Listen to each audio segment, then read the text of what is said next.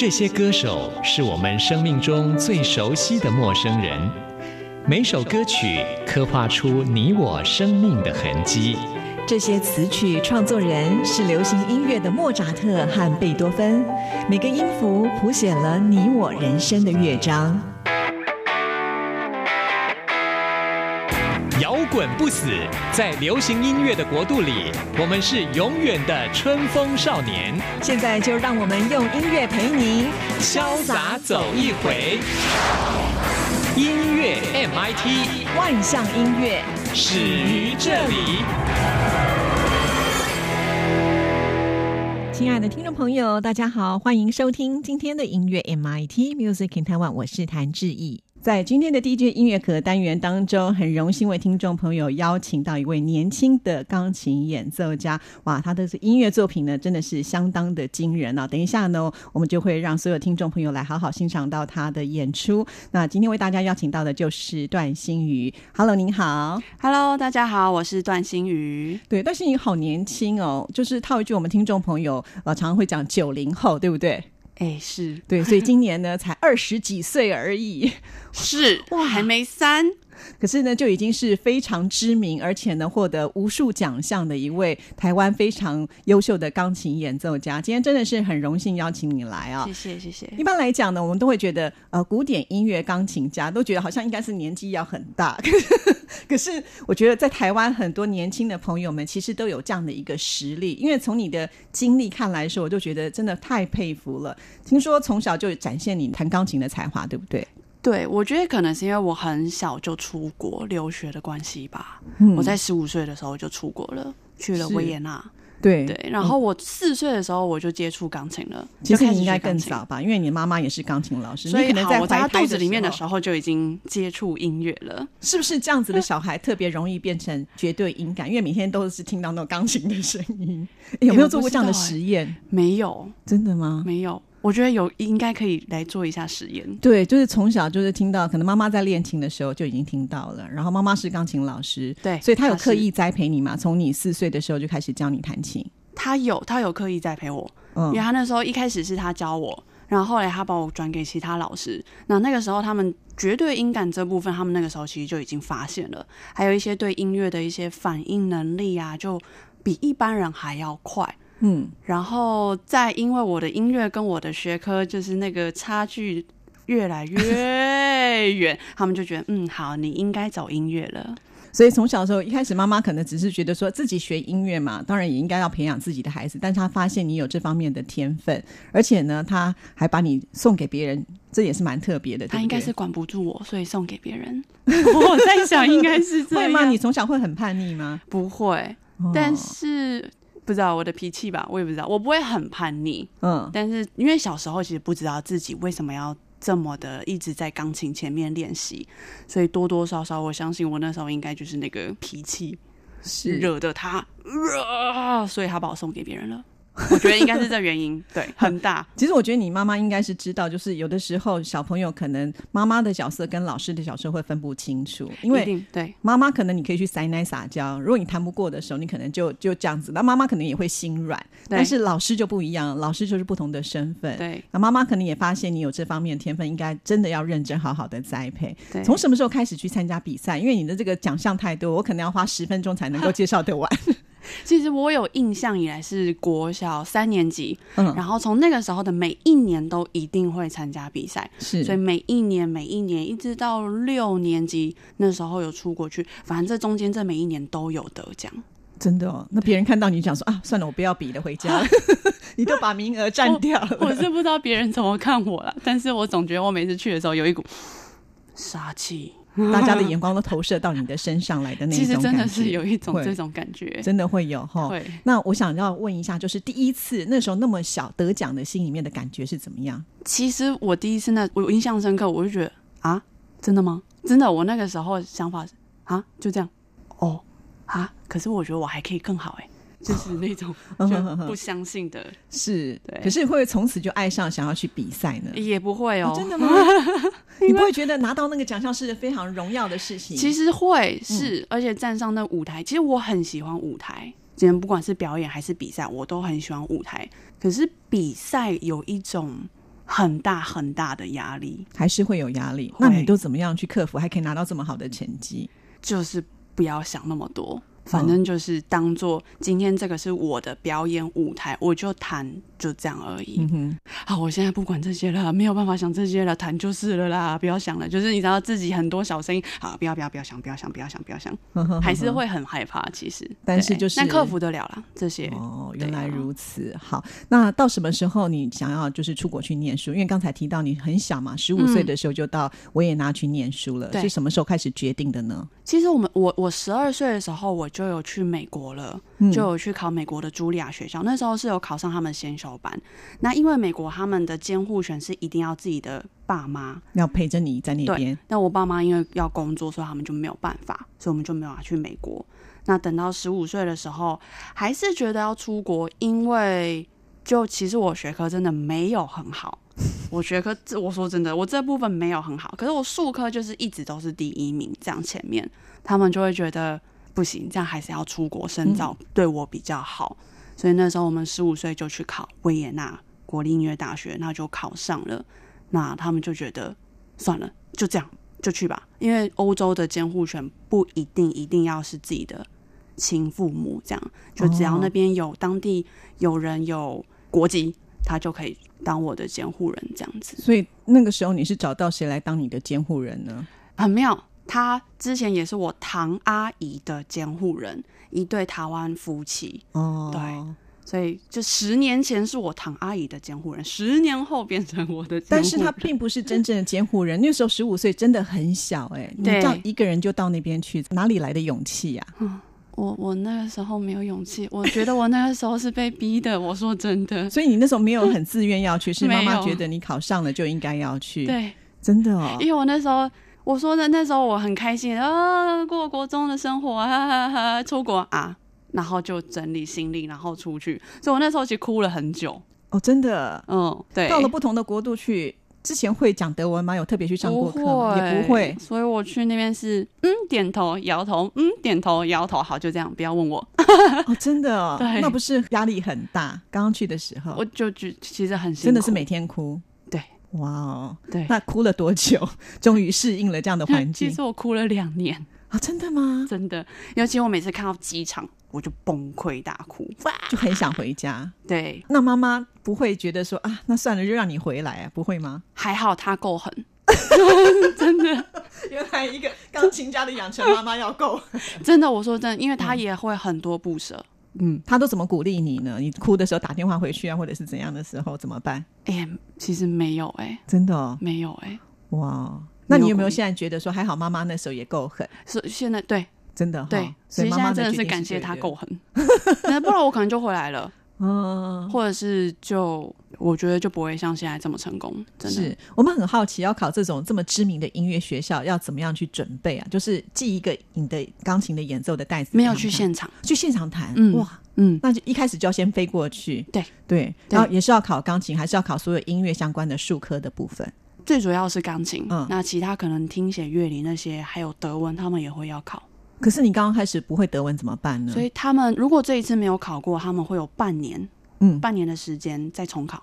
哦，就德文部分，对对对对对对哦，那主要还是看你术科嗯，啊、如果是可以的话，他们给你半年的时间再去学习，因为毕竟是外国人嘛。没。错，哦，对啊所以你一过去的时候，其实你就申请到大学的资格了嘛？因为那时候其实你还很小，只有十五岁啊。所以是先考先修班，就是他们的预备班，念了两年预备班。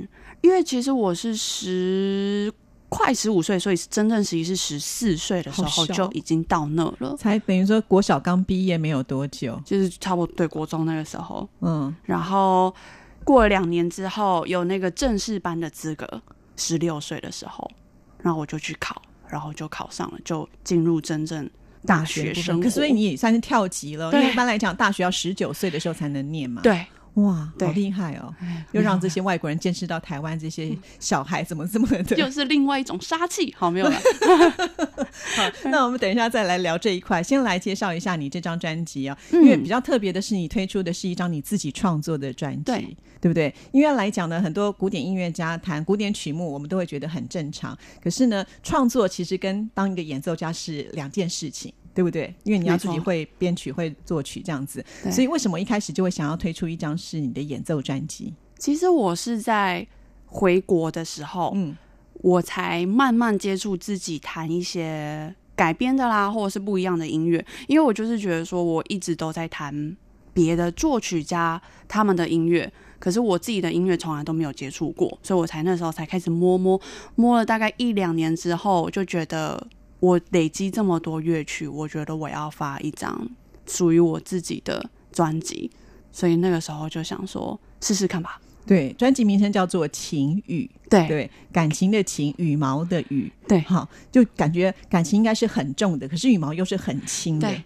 为什么呢？对，因为我也不想要这么重，嗯，我想要它我的音乐是轻，让人家有疗愈的那种感觉，轻轻盈的那种感觉，嗯所以才选择羽毛的羽。嗯，对，因为这是你的第一张专辑，其实有点像是敲门砖的感觉，所以你一开始就希望说不要跟人家太有多的距离，应该是让大家就是一听就能够接受的感觉嘛。对，对嗯，没错。是，呃，我想段新宇他的抽屉打开，还有太多、更多、更多、更棒的曲目啊！只不过呢，这就是他其中的第一个部分，让大家先认识他的啊。那我们先来听一段你的音乐，等一下我们再继续聊。为大家来推荐的是哪一首曲子？那先介绍我这张专辑的第三首好了，嗯，叫做《粉红泡泡》啊，听起来就非常有少女心的感。觉，对，而且这一首呢是双钢琴，嗯哼，所以一样都是我弹的，只是我录了，我分要两次录，要分两个角色去对录。，没错。所以，而且就是为什么要推荐大家？因为这一首就是我觉得我每次听到的时候都莫名的开心起来。哈哈，你的疗愈的歌曲就对了。没错，所以让大家来听听开心的歌曲。好，那我们现在就来欣赏喽。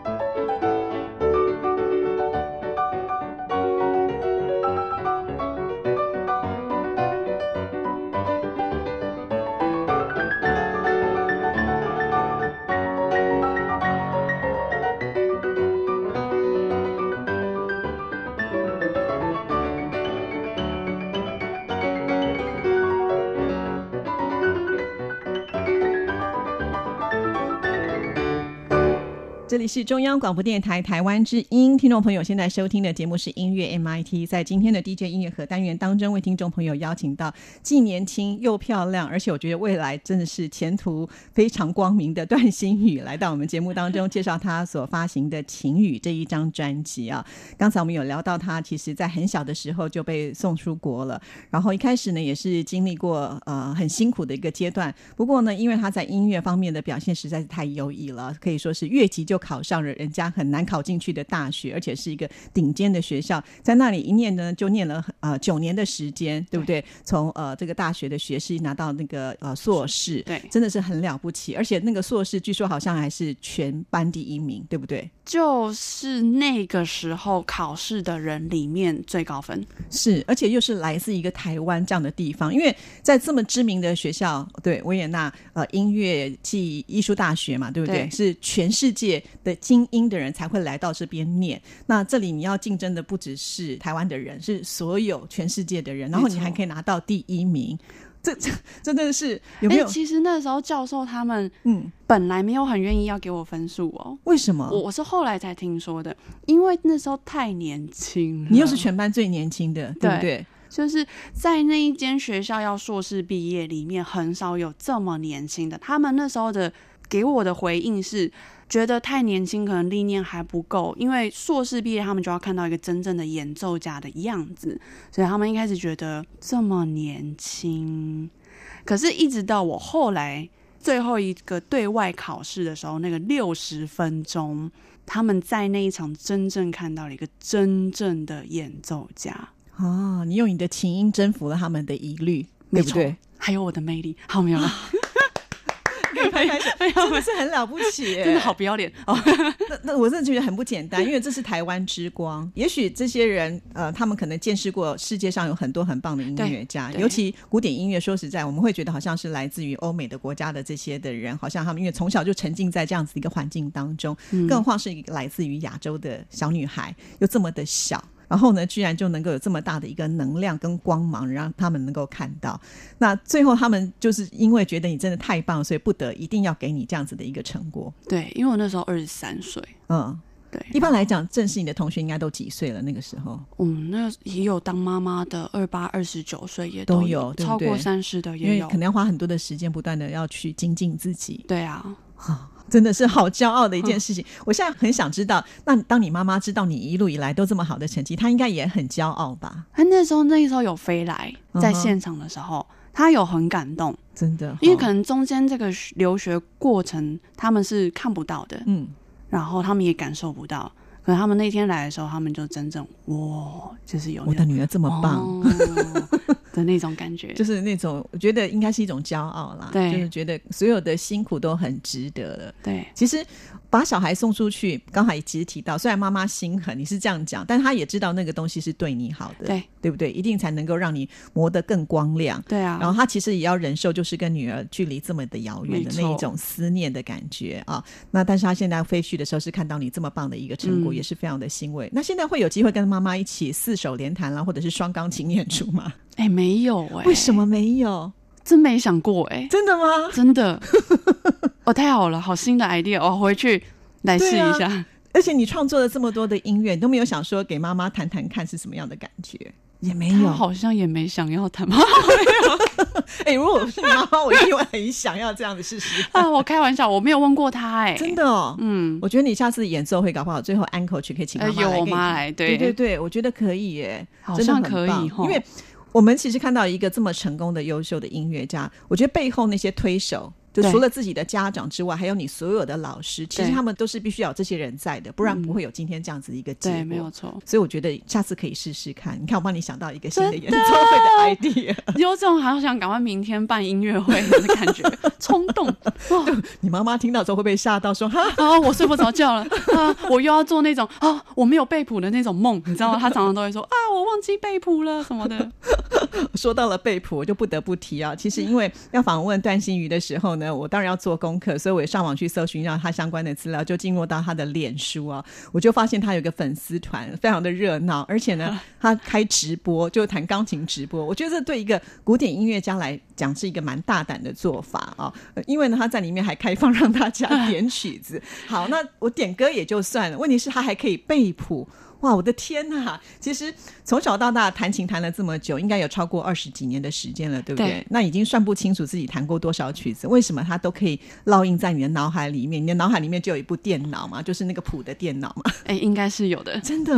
就弹过，真的就不会忘吗？弹过不会完全忘记，嗯，他可能会忘一点，但是我如果稍微再练个一两次，他其实就马上回来了，好像在叫他出来，哎，出来了，然后就可以整首弹完。这说起来会让很多那种学钢琴学的很辛苦的人当场吐血，可能那个谱就在你的面前，然后你就是没有办法把它弹得很好。可是天生就是有这样子的一个天分的人，他只要再稍微的一下下，他又可以回来。这个是不是当你在练琴的时候，你一直做到很扎实，所以你才有办法今天有这样的一个成果？对，其实是因为真的花了很多很多时间。那我想问一下，就是。你有记忆以来练琴，大概每天都要花多久的时间？我以前都练五到八个小时，哎，真的，真的，在国外也是这样吗？对啊，国外的时候照三餐呢。是哦，就是早上、下午、晚上就这样，就几乎是住在琴房里面这样子吗？就是家里家里里面有放一台琴，这样子，就天天起床的时候，哦，好，开始练琴了。那你的邻居不会抗议？他们跟我讲说弹的很好听，哎，其实这我觉得很欣慰哦，真的哦，嗯，因为我记得呃，以前那个朗朗在写他自传的时候，他就有提到，就是说他以前隔壁的邻居都快抓狂。我搬过家，有有抓狂的。就后来，因为他越弹越好，以后他的邻居有跟他说，他现在也就接受，他就觉得很棒，而且好像可以治愈他一些不开心的时候，听到他的弹琴声，他就会觉得很棒。对，好，那就回到你这张专辑啊，刚才提到就是呃，这次用的都是你自己的创作，而且就是当你回到台湾之后，你也试着开始呢，就去弹一些可能更通俗一点的音乐，然后呢，也希望能够把它创作起来。因为我在你的呃脸书上有看到，其实你弹了很多不少的流行音乐的改编，对不对？对。所以你也会听流行音乐吗？会的，年轻的钢琴家会听流行音乐，因为其实早年呢，在台湾学音乐，尤其是那种呃，就是老教授，他们是很严格，会禁止学生去弹这一些所谓的靡靡之音。有有会禁止。那欧洲会这样吗？欧洲我倒没有听我教授讲过，他们比较开放一点。对，如果说在教室里面弹一个什么爵士啦，或者其实我没试过哎。真的，我没试过，但我有听过别人弹过。嗯，他们弹的时候会有一些老师会说：“啊，你不务正业，你应该要把你的自己本业给做好。”会不会这样？没有哎，没有。其实我有在国际大赛的后台，就是他们那个时候有那个后续幕后花絮，他们也有在弹，就是关于爵士音乐，就是一些比较轻松流行音乐。只是我们比较没有办法看到后台的情景，所以都一直以为古典音乐家就只会弹古典音乐。事实上不是。其实不是，只是比赛的时候 就是比这个项目，所以他们就朝这个方向去发展。对，所以当时你在欧洲学琴的时候，你有开始弹这些东西吗？有去听这些音乐吗？其实也蛮少的，嗯，大概一个月才一次的吧，这样子的次数。哦，是，但是听到有这样子你觉得喜欢的音乐，你可能就会想要试试看，对不对？会。反正绝对音感嘛，听完以后可能就会那个谱就烙印在你的脑海当中，你就可以把它弹出来，真的超令人羡慕的。啊，对，其实是可以这样子，可以对不对？对，哇，好棒哦！然后你就会试着想要去做一些改编。那回到台湾才开始听流行歌曲吗？因为之前你都在国外，你也听不到台湾的流行音乐啊。也听得到哎，真的吗？网络上其实都有。你会特别去上网听？你还有时间吗？恋情已经占了你所有的时间了。其实大部分都可能在路上吧，交通时间的时候我会选择听，还是会听家乡的流行歌曲。对，是哦。那你都听谁的作品比较多？呃，都听周杰伦的比较多。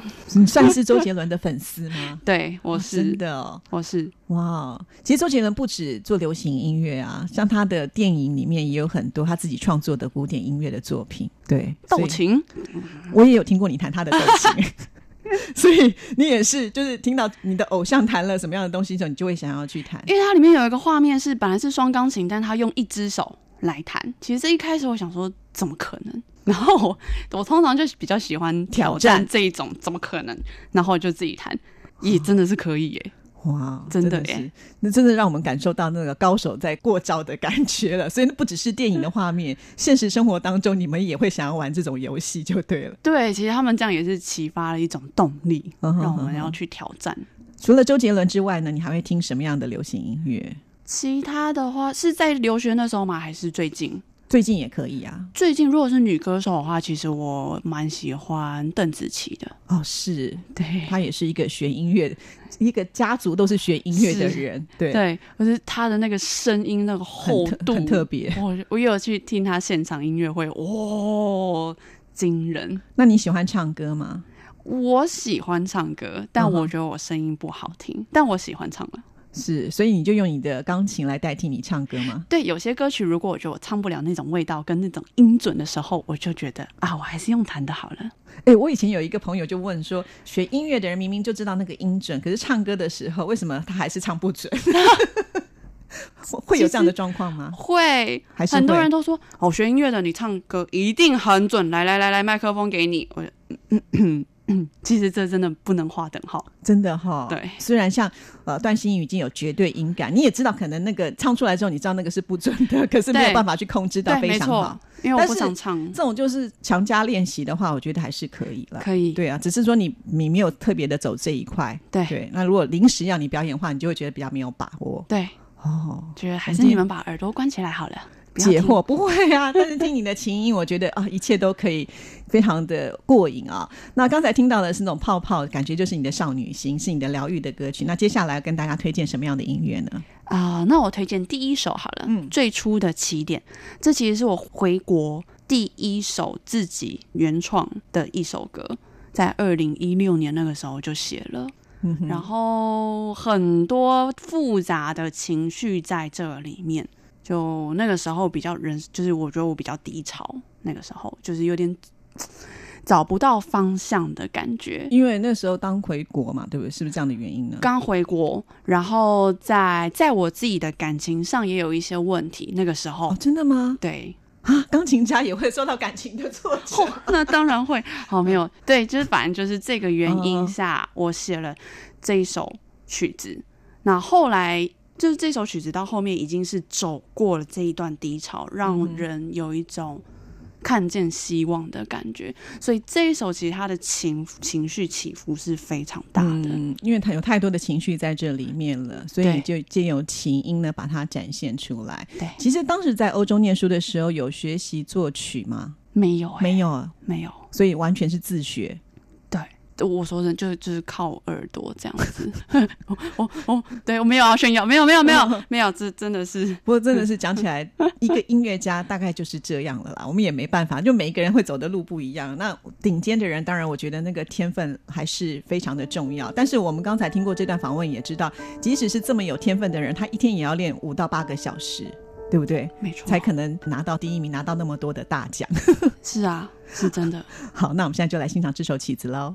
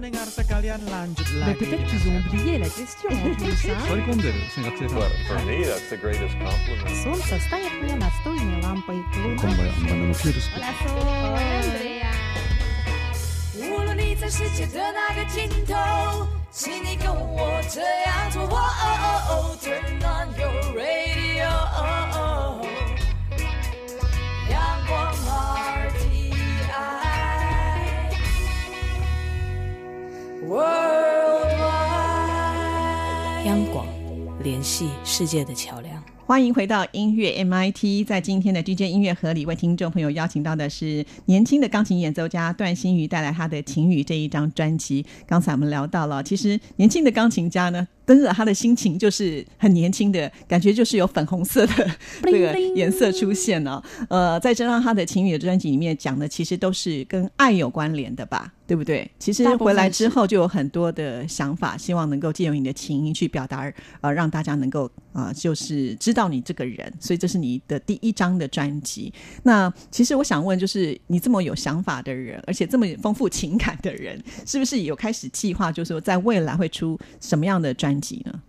目前吗？嗯，其实目前还没计划，嗯因为我目前有就是有比较重要的事情要先完成，所以专辑这部分我还没有想到。哦，对啊专那个重要的事情是可以透露的吗？是可以，嗯，就因为我想要再出国比赛，是要参加一个很大型的国际的比赛，在明年，对是明年所以你现在在准备当中。对，好，那就回到比赛好了。你得了这么多的这个国际的大奖，尤其要去跟外国人比赛的时候，小时候你刚刚讲说会害怕嘛？那直到现在，你应该对自己有一些自信，因为前面得了这么多的奖，而且在学校里面，呃，这些这么资深的老教授都愿意给你这么高的评价之后，你会不会开始越上台的时候越有自信？不会，真的吗？我觉得个性吧，是哦，可是我看你在台上弹琴是非常的稳定，有点像是那个女王，我坐在这里，这就是我的天下，然后你就把你的那个音乐给表现出来就。当我上台的时候是真的是这样，可是，在还没上台，在后台那个时候不是这样。真的、哦，对还是会紧张，会发抖吗？我就是在后台，其实我的姿势就是各种姿势都有。好，那我想问一下，因为你们在后台应该听得到，就是其他选手的琴音对。那你们那时候听的时候，会影响你们的心情吗？。会，如果我很认真听的话，所以我就一直告诉自己不要听，不要听，不要听，不要听。真的，如果我很认真听的话，哦，所以不要听别人会比较好。对，但是我有听到有人就是突踩了，你应该就会觉得 比较好，比较好。没有哦，因为像之前比赛会弹一样的曲目，啊，虽然是自选，但还是会弹到一样。但他那时候突踩地方，其实我会记起来耶。哦，我想到了，我曾经看过一部那个呃日本的连续剧，叫做《交响情人梦》。嗯，里面那个娜达妹，对她就是一个绝对音感的人。然后她在公车上就开始就要参加比赛，她就练琴。结果她突然听到前面有一个人的那个手机响声。后来呢，那个她去比赛的时候，她就弹到一半。就是他听到断掉那个地方，就变成接到那个手机的响声。，对，所以这就是绝对音感人的一个困扰了我其实觉得有点困扰哎、哦，所以不能听。即使他们弹错，也不要觉得高兴，因为可能会变成你在那里跌倒。我会记得，真的，好神奇哦！真的，所以就是尽量不要听，不要专心。对。弹完之后呢，你会马上就是觉得说自己有没有马上知道应该是没有问题，大奖就在是自己的了，当我弹完的时候嘛，弹完会有这种感觉，会有这种感觉。会就是我的位置在哪里，哦今天可能在这，或者是在更高，这个自己知道。哦，对好厉害哦！对，所以基本上你其实每次去比赛的话，大概都还蛮完美的喽。嗯，不一定哎、在我参加一些国际比赛，因为越来越难嘛，中间其实有一段时间也是一直失败，失败，就是大概到第一、第二轮，没有到最后一轮，所以国际的比赛都是要好多轮才有办法挤到最后面。至少三轮。对啊，哇哦，那个压力也是真的很辛苦，颇大颇大。对，而且那个曲子都很大，平常练习的时候，我想应该也会练到腰酸背痛的。会 对，会，我觉得听众朋友可能不太清楚，我们看到那个钢琴家都穿着这么漂亮的礼服，很优雅的坐在台上。其实我觉得有些人会一直安口，一直喊喊喊喊喊到最后，我就想说。我觉得好像有点要折腾那个音乐家的感觉。当然您比较年轻啊，我有看过那种老钢琴家，我都觉得他好像快要弹不动的感觉，对不对？那个是需要体力的。我还有听过六首 uncle 曲的，哇，真的大师很厉害。对，但是那可能衣服底下贴满酸痛贴，真的是会这样，对不对？有可能哦，有可能嘛，哈、嗯所以我就觉得，呃，大家应该要多多支持这么优秀、这么厉害的这些演奏家，比如说音乐会啦，或推出的 CD 啊，我们都应该要大力的支持，因为真的是很不容易，花了很多的时间跟精力在这上面啊、能够推出这么棒的作品。所以，如果听众朋友听了今天的节目的时候，其实也可以关注段新宇的脸书嘛，对不对？对我的粉砖，对，粉砖里面，然后就可以，也许下次你就可以点歌。嗯，可以，呃，看我心情，好没有啦？其实我觉得在你的那个呃直播当中，其实蛮长的，有一个小时哎。有之前直播有，而且曲目是很丰富的，除了古典之外，你也弹宫崎骏的卡通的音乐，对对，所以你平常也喜欢看这些动画片。没有看，那你怎么会就是我喜欢他们的音乐，哦喜欢他们的音乐？，对，然后我像我觉得哎这两首蛮类似，我就会自己把它串起来。哼哼哼哼，然后这就是一个还还蛮创新的一个手法，因为中间就哎，原来他们两个也可以这样子。对我有看过你那个就是串接的音乐演奏，呃，从克罗埃西亚幻想曲，然后就连到周杰伦的斗气，然后之后再变大黄蜂，对我就觉得哇，而且听起来毫无违和感，而且他最早前面应该是舒曼的作品吧，我记得对不对？对对对对对，那突然接到说，我我突然想，哎，舒曼有这样子的一个音乐的风格吗？怎么就突然就转变了？所以我觉得这个也是要不要看钢琴家好像很容易就这样子弹，其实应该开始设计的时候就有想过很多吧。想很久，这也是想很久，对，这也不是马上嗯，就有的时候灵感来的时候，的确速度会比较快，但没有灵感的时候就，我就趴在钢琴那边，哎，这到底怎么接啊？好烦啊！对，睡一觉起来，咦，怎么突然间顺了？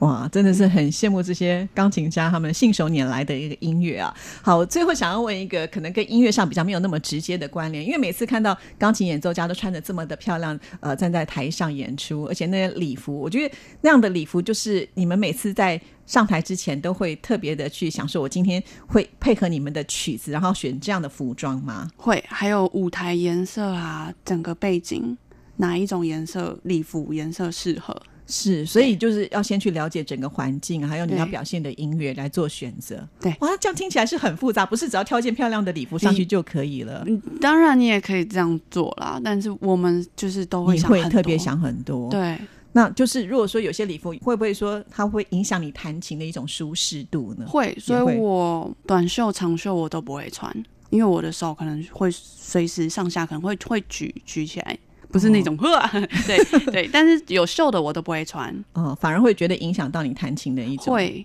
会我会觉得卡卡的，而且我好佩服，有的时候音乐厅很冷，有时候冬天的时候，哦，对不对冷？死了。可是看到钢琴家都穿哦，这个礼服这样子都不会冷吗？你还是你们到那个坐在那边之后，你的身体就自动热起来我有贴暖包，哦？真的吗？对，会冷，还是会冷？会，弹到后面的时候会热，所以我恨不得想要在舞台上面把我的暖包给拔掉。哦，对了，因为到最后，其实弹琴也是一个很大的运动量，就像我们刚才讲的，它还要贴酸痛贴布。好是哦，所以我们今天透过呃段新宇的这个介绍之后，我们会发现，其实古典音乐好贴近哦，对，就像一个少女心，她在弹古典音乐的时候，她也是用这样的一个方式。所以我们的听众朋友，下次呢，呃，在听这些音乐的时候，你也不要觉得它是有距离或者是很困难的，就是保持一个欣赏的心情来就可以了。那如果你想要认识段新宇的话，除了从刚才我们提到他的粉丝团之外，从这一张的情侣专辑当中，其实也能够感受他的各种不同封面的感情。因为这里面讲的是情嘛，哈，好，那最后呢，再来推荐一首曲子给我们听众朋友。那最后我推荐专辑里面的第八首，嗯叫做《蓝色蝴蝶》。那这一首它是从儿歌儿儿歌 蝴蝶儿歌改编成的完整一首完整的钢琴独奏曲。是然后我其实对这一首我也感到蛮骄傲的。因为儿歌本来是很简单的，对不对？然后可是你要把它改成就是要听有到后面就知道，对，就是有一个很复杂、磅礴、很有，但它听起来又蛮简单的那种感觉。OK，好，展现了你的作曲的技巧了。好，那我们现在就来欣赏。今天也非常的谢谢段新宇接受之一的访问，祝福你，谢谢。谢谢。那我们今天的节目在这里要跟大家说声再见了，谢谢您的收听，祝福您，拜拜。